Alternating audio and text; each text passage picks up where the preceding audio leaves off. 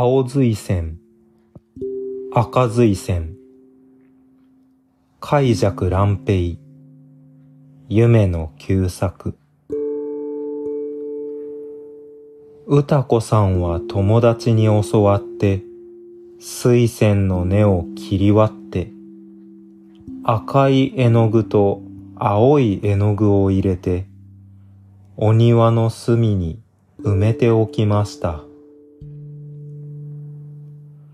早く芽が出て、赤と青の水仙の花が咲けばいいと毎日水をやっておりましたが、いつまでも芽が出ません。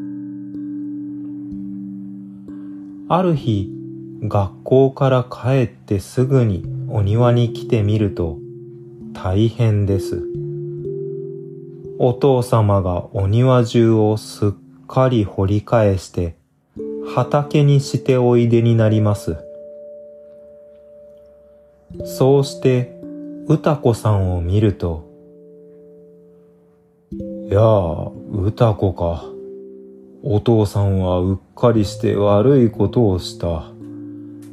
お前の大切な水仙を二つとも桑で半分に切ってしまったから、裏の草原へ捨ててしまった。勘弁してくれ。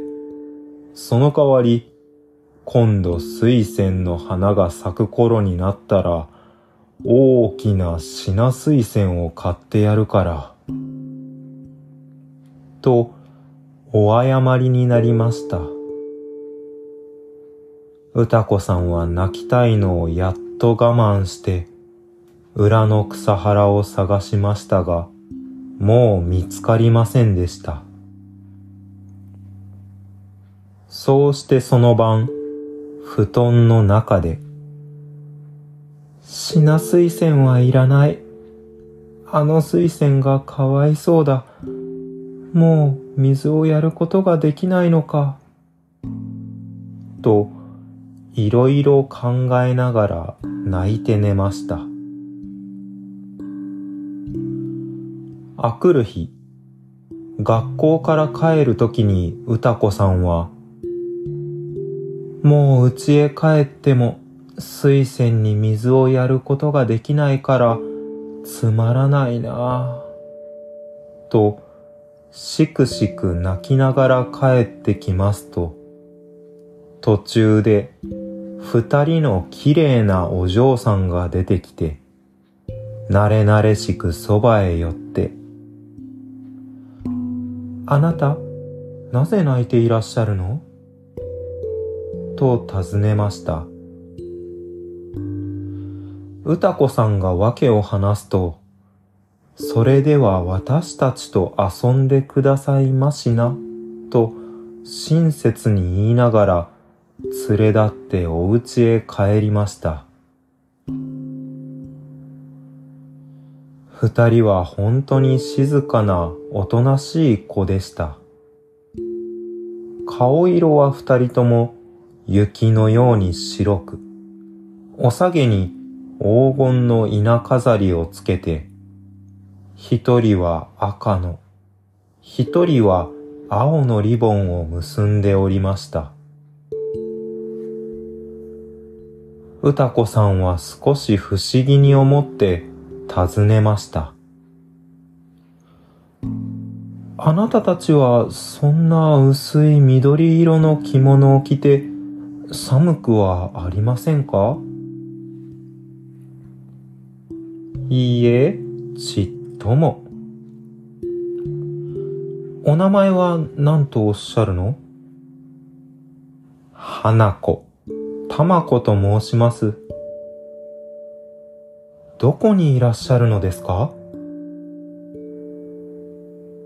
二人は顔を見合わせてにっこり笑いました。この頃ご近所に来たのです。どうぞ遊んでくださいましね。歌子さんはそれから毎日三人でおとなしく遊びました。本を見たり、絵や字を書いたり、お手玉をしたりして、日が暮れると二人は揃って、さようなら、と帰っていきました。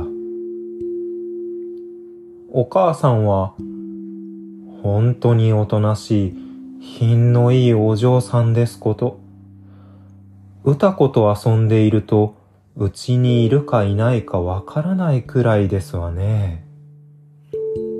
と、お父さんと話し合って、喜んでおいでになりました。そのうちに、お正月になりました。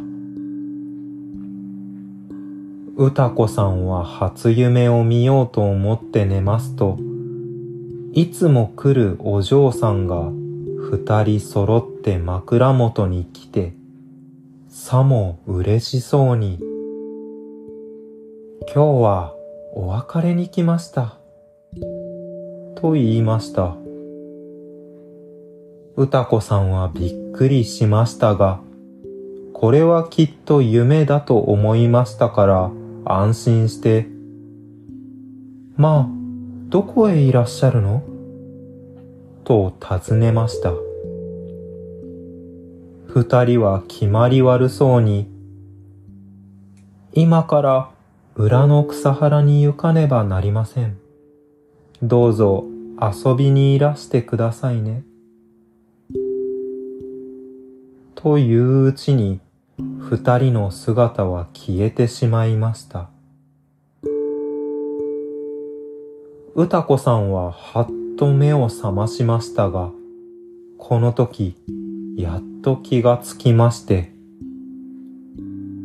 それじゃあ、水仙のせいが遊びに来てくれたのか、と、夜の明けるのを待ちかねて、草原へ行ってみました。草原は黄色く枯れてしまっている中に、水仙が一本青々と伸びていて、青と赤と二色の花が美しく咲き並んでおりました。